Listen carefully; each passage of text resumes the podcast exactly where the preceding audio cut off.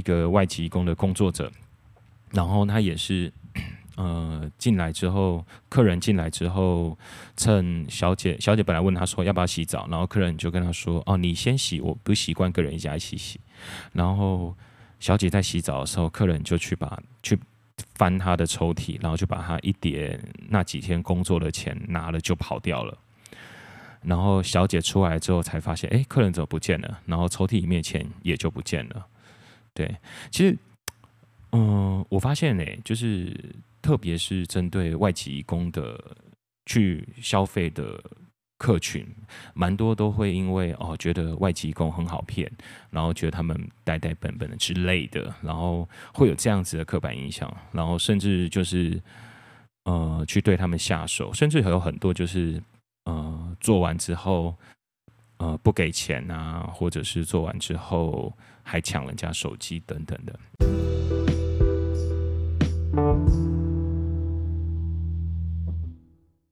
不一样的经验，不一样的享受，颠覆你三观的话题，刺激害羞的故事。Let's sex。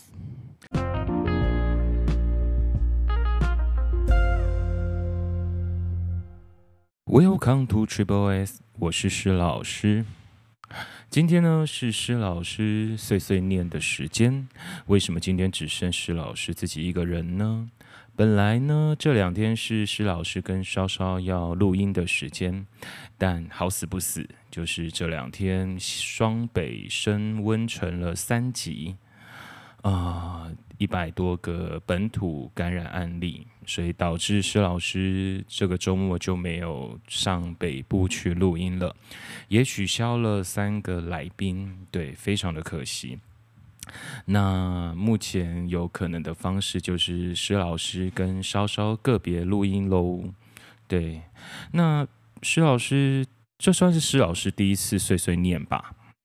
嗯，那今天要来讲点什么给大家呢？我觉得今天这几天，呃，大家有看到那个防疫的新闻，然后有很多的网友就开始转剖那个呃狮子会的会长。然后还有转剖那个万华茶艺店的一些资讯，但在这边其实看一看还蛮蛮纠结的啦。就是说有蛮多人对于万华的茶艺店有很多的负面评价，那当然也有很多就是为他们发声的。那施老师也是比较是为他们发声的那一群，嗯，那。今天就来讲讲，就是包括一些地点嘛，然后一些台湾的性工作者，然后一些施老师自己的经验，把这些经验跟大家分享一下。嗯呃，应该有很多人看到，就是呃，在万华地点嘛那边，其实因为这一阵子就是防疫的问题，所以封起来了。那我想这边很多地点嘛的工作者都。蛮辛苦的，最近也没有办法开张。其实呢，在台湾的地点嘛，因为这几年其实越来越没落，所以比较呃，在里面工作的人越来越辛苦了。其实地点嘛现在的工作的薪资不高，因为都是越来越高龄化。那你看最近看新闻也会发现啊，就是地点嘛很多的。阿姨们都年纪不小了，可能有五都五六十岁了。对，那甚至在万华有一些性工作者，也有时候可能已经七八十岁都有。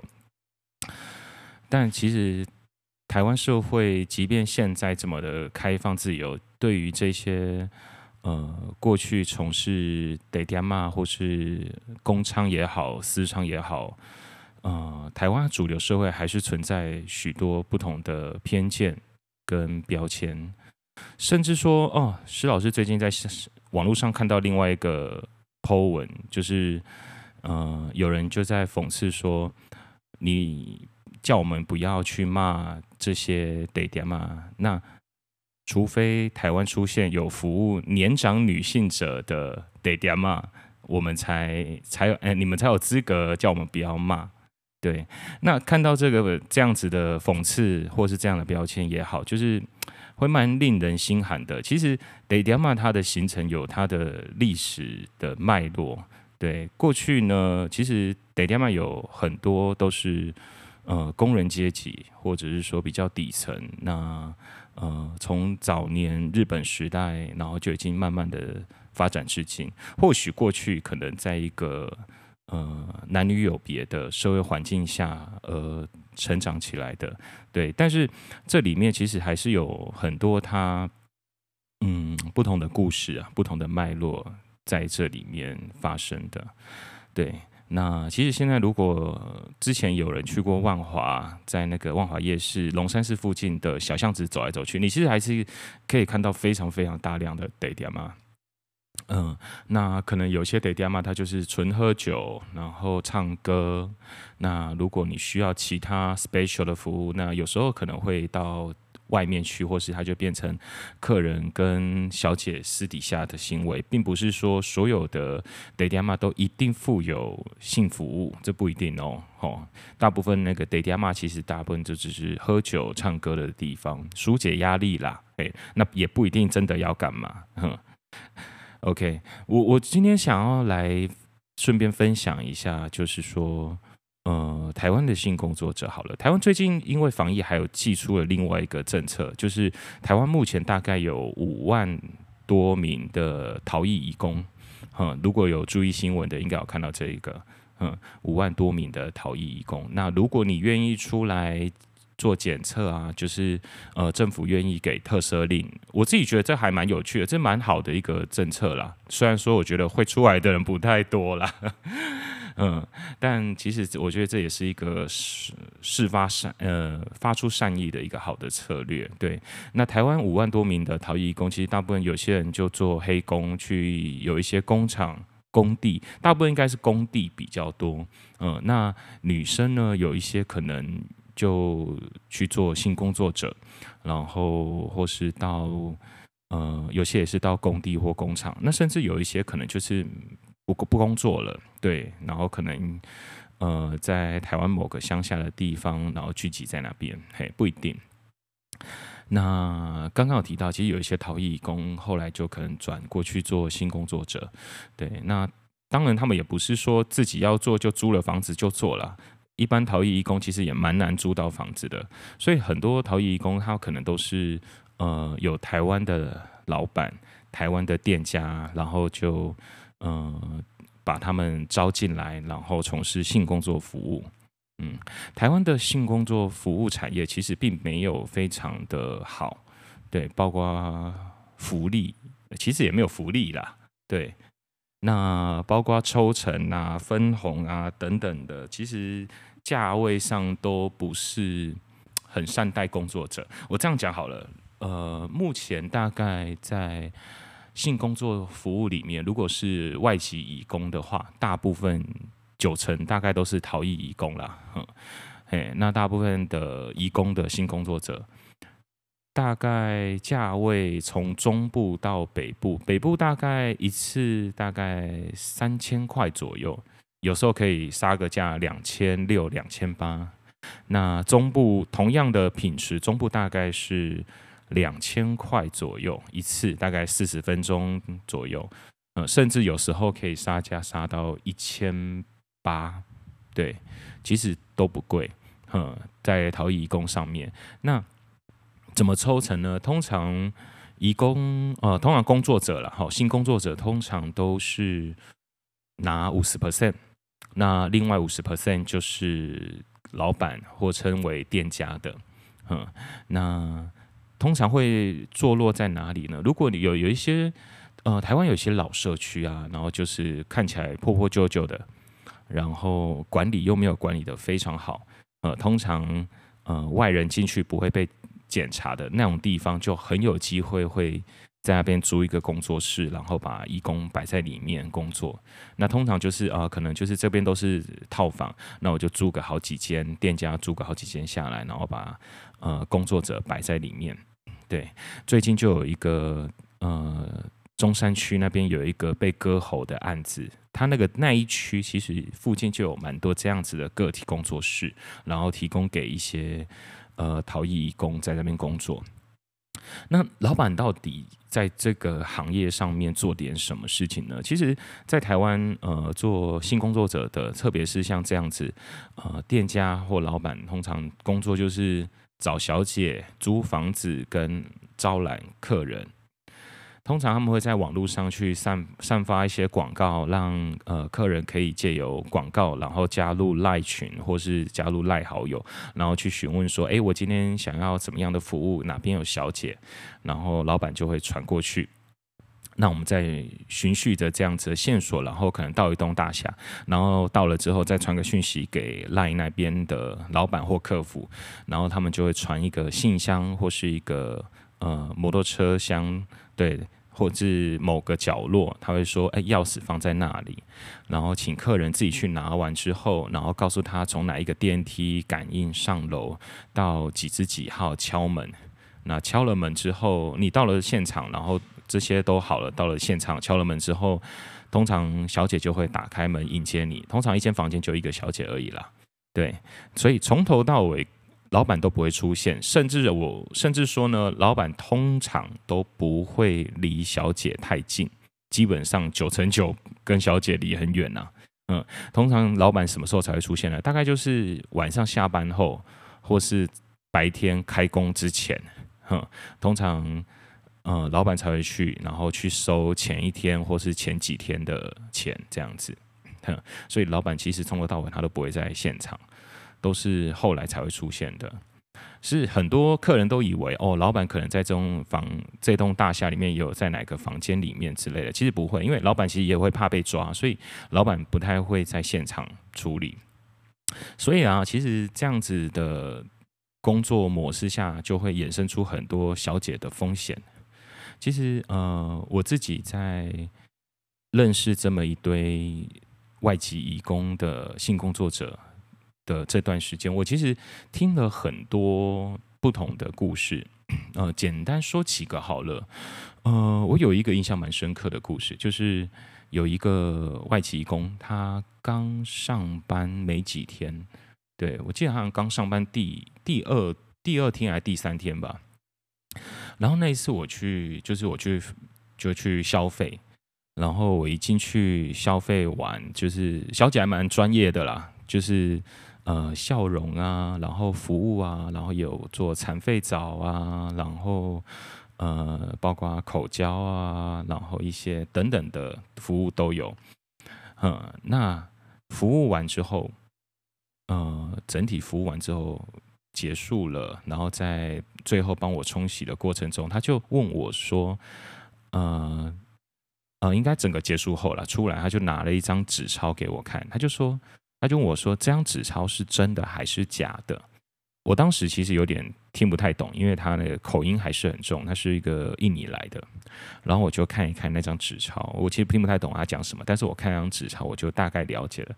那张纸钞上面呢，写了四个字，写了“魔术银行”，原本应该叫中央银行嘛，对。然后那一张一千块就写了“魔术银行”，我就想说靠腰，这不是假钞吗？就也不是假钞，它就是玩具钞。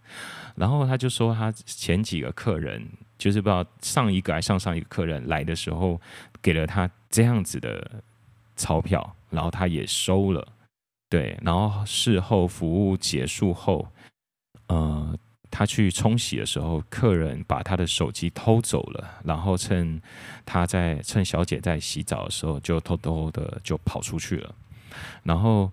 小姐手机被偷了，然后去看那个钞票，才发现连钞票都是假的。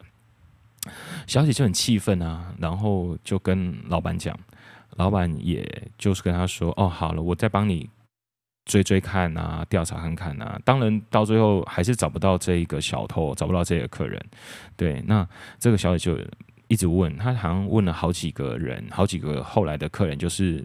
请我们去验证，说这张钞票到底是真的还是假的？对，那那个那一段，就是那一刹那，我就觉得蛮心酸的。就是你辛辛苦苦的在这边赚皮肉钱，但是，呃，台湾还是有很多客人会去剥削你，然后觉得你好骗、好欺负，然后就可能拿假钞也好，或者是去骗你，然后去偷你的手机。甚至有一次，我还有遇到一个，呃，也是一个外籍工的工作者，然后他也是。呃，进来之后，客人进来之后，趁小姐小姐本来问他说要不要洗澡，然后客人就跟他说：“哦，你先洗，我不习惯跟人家一起洗。”然后小姐在洗澡的时候，客人就去把去翻他的抽屉，然后就把他一叠那几天工作的钱拿了就跑掉了。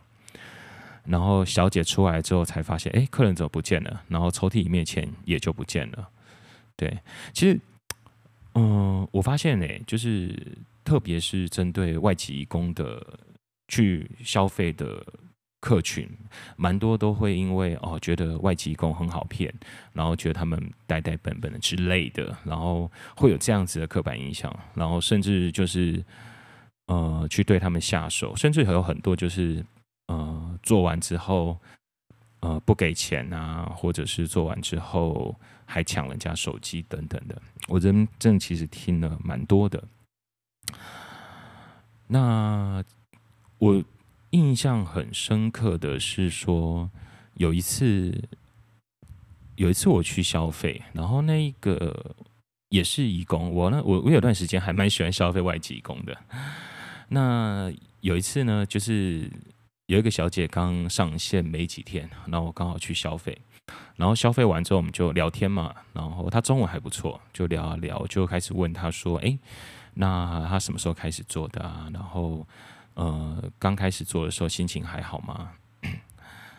有一个小姐就跟我说她第一次的经验，她就说她第一次来到台湾，然后从事性工作服务的时候，她那时候就也懵懵懂懂，还不知道服务的 SOP 流程是什么。那那个客人进来，反正老板就是跟他说啊，你就让客人开心就好。但也没有跟小姐说要怎么保护自己。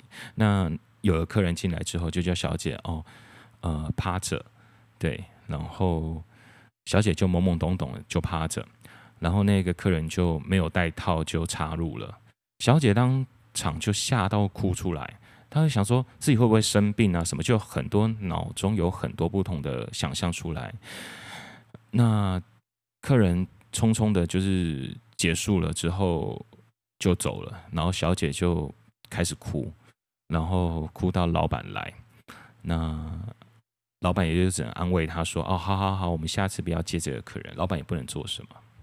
对，那因为其实外籍工甚至比较是逃逸移工，其实，在台湾，因为他可能通气中，所以他其实不太也也不太能够去看医生。虽然其实台湾也有一些医生，他会愿意去呃看一些逃逸移工。对，他知道他是逃逸移工，对，然后会用自费的方式来帮他们看诊，但其实不多，真的还是不多，能够有这样子意愿的医生比较少，大部分还是会怕惹事上身啊。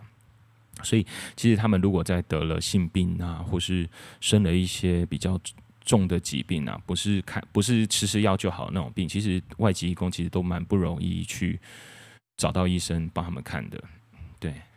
OK，所以我觉得在台湾做性工作者来说，其实蛮多的辛苦。刚刚讲了蛮多逃逸移工的故事或是经验，我顺便讲讲。很多人可能会觉得，哦，那都是因为就是是移工啊，然后是外外面来的。那台湾人在对台湾本土的性工作者就不会这样哦，这也不一定哦。嗯嗯，施老师在前几年有遇到一个蛮。蛮特别的 case，嗯，那是一个多大，也大概四十上下的一个性工作者，然后他在在中部的一个大城市里工作，哎，这样蛮明显的哈。呃，施老师有一次去消费，OK，然后消费完之后就跟他聊天。他就跟我，他有跟我说，哦，他再过一阵子他要搬离开了。我就说，哎，你做得好好的，干嘛搬离开？因为，呃，施老师认识他蛮久了，大概那从那个时候算起来，认识了一年多有喽。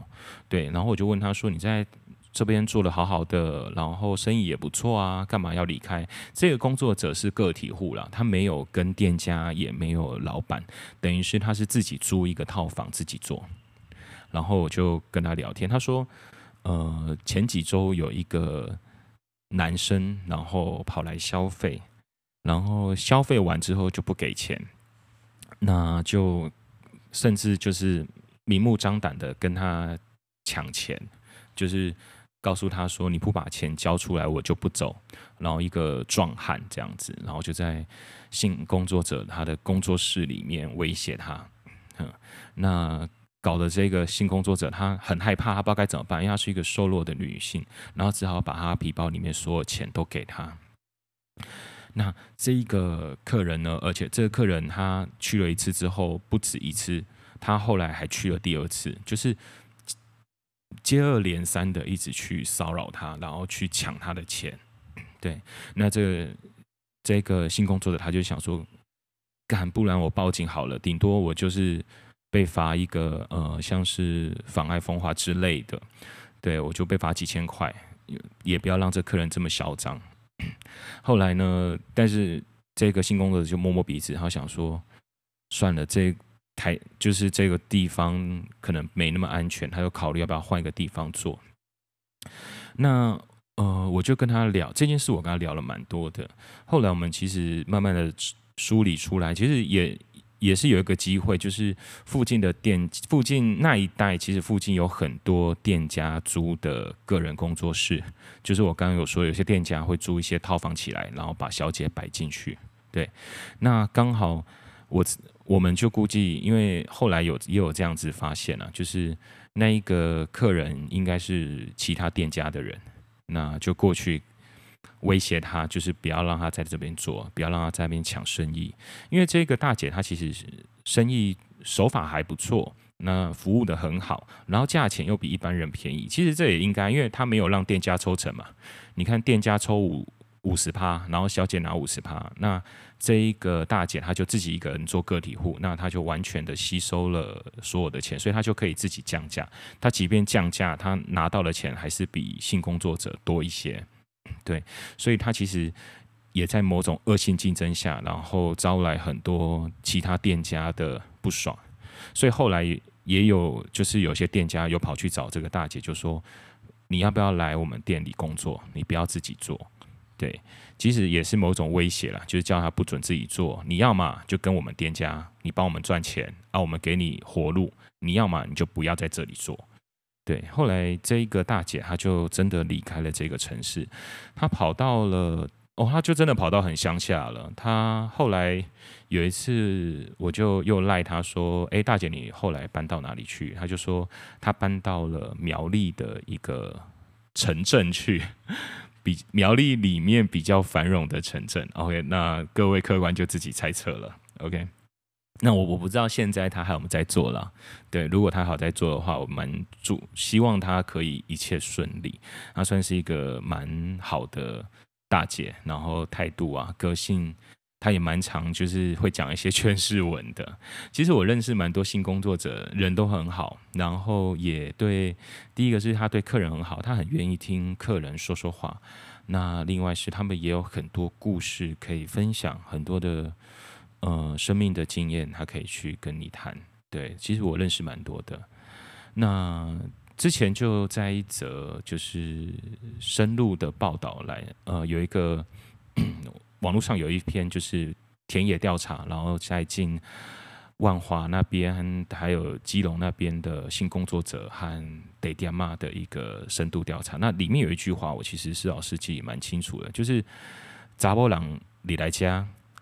被打黑脸口疼来是不简单的代志。其实施老师觉得这是一句蛮贴切的话。其实一个女性，你叫她就是成为一个性工作服务者，她其实本来就是不是一件容易的事情。即便现在这么的自由开放，然后有一些不论是男性、女性，她的确也选择了做一些比较呃呃性工作服务的行业。对，但是我觉得要踏出那一步线，其实都不是一件容易的事情。嗯，那甚至过去可能现在三四十岁的性工作者，他很多时候都是家庭有一些状况的。施老师有一个认识的伙伴，认识的朋友，他曾经也做性工作者，但是他做一做之后，他其实也有一些阴影。他原因是因为他的呃，他去从事性工作者是因为他的父母生病，然后妹妹年纪又小，她需要去照顾，所以她年纪很轻就踏入这个行业。那她一踏入这个行业，一开始是做倒挂杵，就是大部分，大部分人对倒挂杵其实你可能很陌生呐、啊。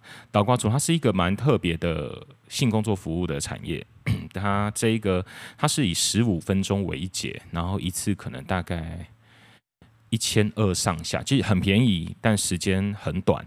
对，然后它的空间里面基本上也不一定会有清洗的设备。设施通常就是进去之后，然后小姐帮你用湿纸巾擦一擦之后，就帮你服务了，然后十五分钟就结束。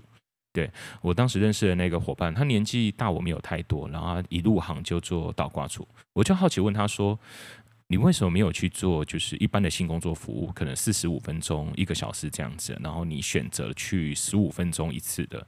第一个他跟我说：“这个很快，我一天可能可以做个七八个客人，八九个。”然后我不不会花太多时间。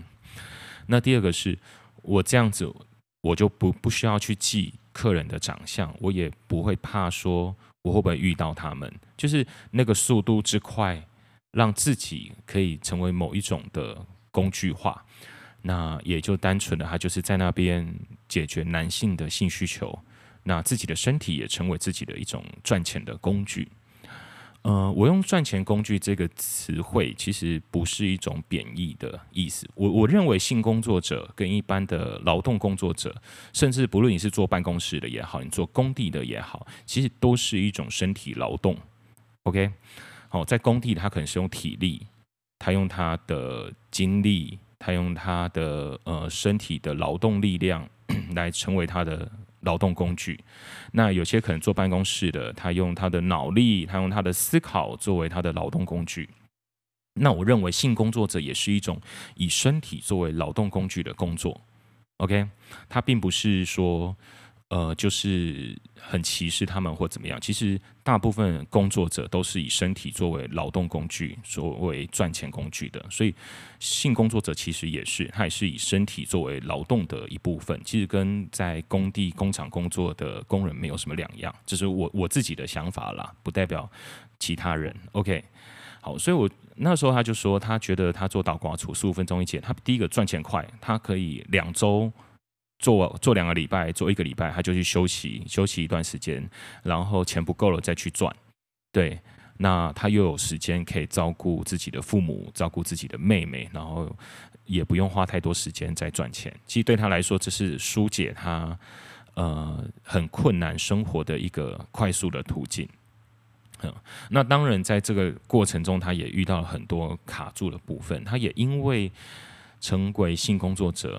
之后，他也开始有一些内在状况。其实加上他可能就觉得他自己这一辈子就应该不适合结婚，不适合找到人，呃，跟他交往等等的，他就开始有这样子的想法。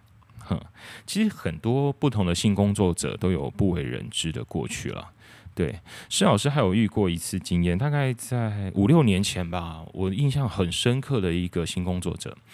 呃，当时我在彰化，施老师在彰化住过一段时间。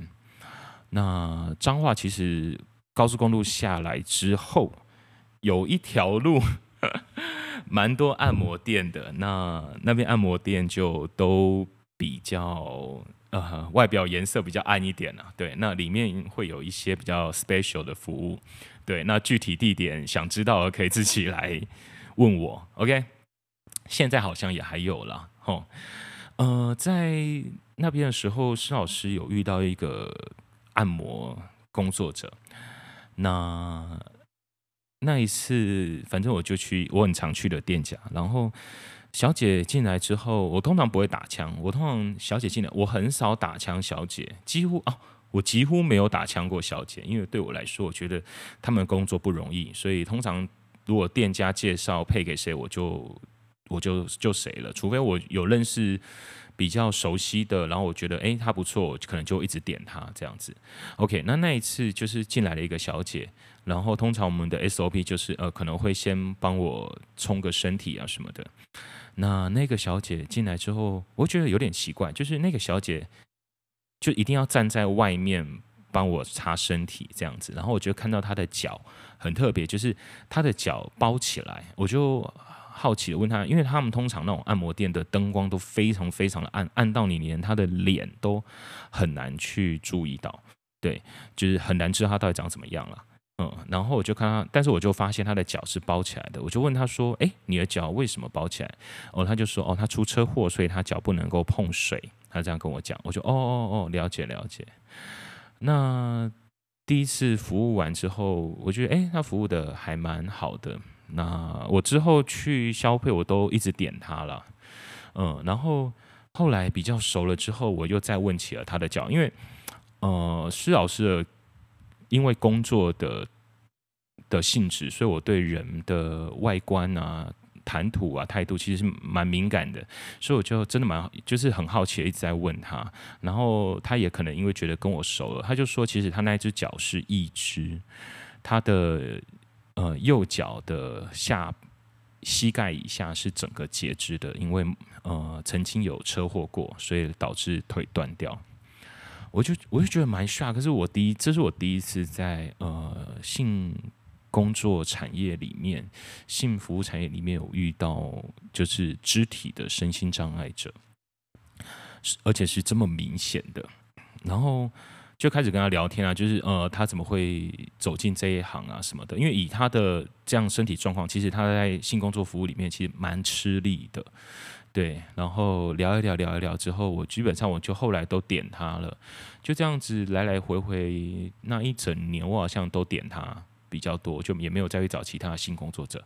一年后，他就有一次传讯息给我，他就说：“哦，他没有要做了，他离开了，然后去做那个呃那什么证券行吧，还是反正就投顾啦。有一段时间不是投顾很很流行嘛，他也不太需要什么门槛，他去做投顾。”他就说：“嗯、他会进来做也是因为他需要养孩子，因为孩子还小，孩子大概是国中吧。然后他想要把孩子培养，就是可以念好的高中，然后念好的大学。所以他就是那一年就来做一年，赚赚一个快钱，希望可以存到一笔钱，然后就呃再转去一些比较主流的工作。”对，我不会用正当和不正当，或是正常不正常工作这种称呼，我只能说他可能就从一个比较没那么主流的工作，他就回到了主流工作里面去做一个呃投资顾问。然后再过了大概半年吧，过了半年后，有一次过年的时候，我传讯息给他，跟他说新年快乐啊，不是不是过年，圣诞节。对，我想起来，我圣诞节的时候传讯息给他。他就跟我说他在住院，我说怎么了？你怎么会跑去住院呢？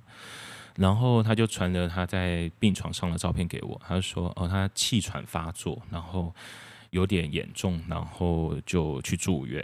那时候大概圣诞节，所以我想说哦，可能他没有太严重，还能够传讯息。那我就跟他说哦，他请他出院的时候跟我说一声，然后我想说啊，找他吃个饭啊什么的，就是叙叙旧嘛。那后来又没有联络，一直到了过年，我过年又传了一个新年快乐的的讯息给他，然后问看他身体有没有好一点。然后那个时候是他儿子传讯息给我，他儿子那个时候算一算应该是高中，他就传讯息来说，哦，他妈妈过世了，因为气喘的关系，然后。有一天晚上就没有很，就是没有没有喘过来，然后就走了。我当时并没有去问他儿子说告别是在哪里什么的，我就在心中默默的就蛮感伤的啦。但我也就跟他儿子说要请他好好的过。我觉得在台湾有很多这样子的辛苦的工作者。那不一定只是性工作，有很多是身体劳动的。嗯，前几个月吧，我还忘了跟谁聊天，然后就聊到台湾的性工作产业。台湾不是已经性工作就是那什么专区化了嘛？就是中央政府寄了一个政策，说地方政府如果你想要让新工作合法，你可以在你们县市里面自己圈一块地，然后就成为新专区。对，但是地中央政府把这个球踢给了地方政府，地方政府没有人敢做这件事啊，因为没有没没有一个人愿意这样做，因为这样做可能会遗失他们的选票，遗失他们的民心，所以没有任何一个地方政府敢做这件事。其实它就是一个中央政府跟地方政府在互丢皮球的概念，没有人敢。对，那我觉得也因为。台湾虽然说有性专区化的法条，但并没有性专区，所以导致了全台湾都是性专区。你说没有性专区化，每个县市就只有一个地方有性工作者吗？怎么可能嘛？现在其实很多地方都有啊，对不对？